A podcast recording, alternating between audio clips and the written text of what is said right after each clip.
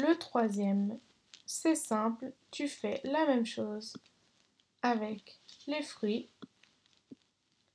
et les légumes.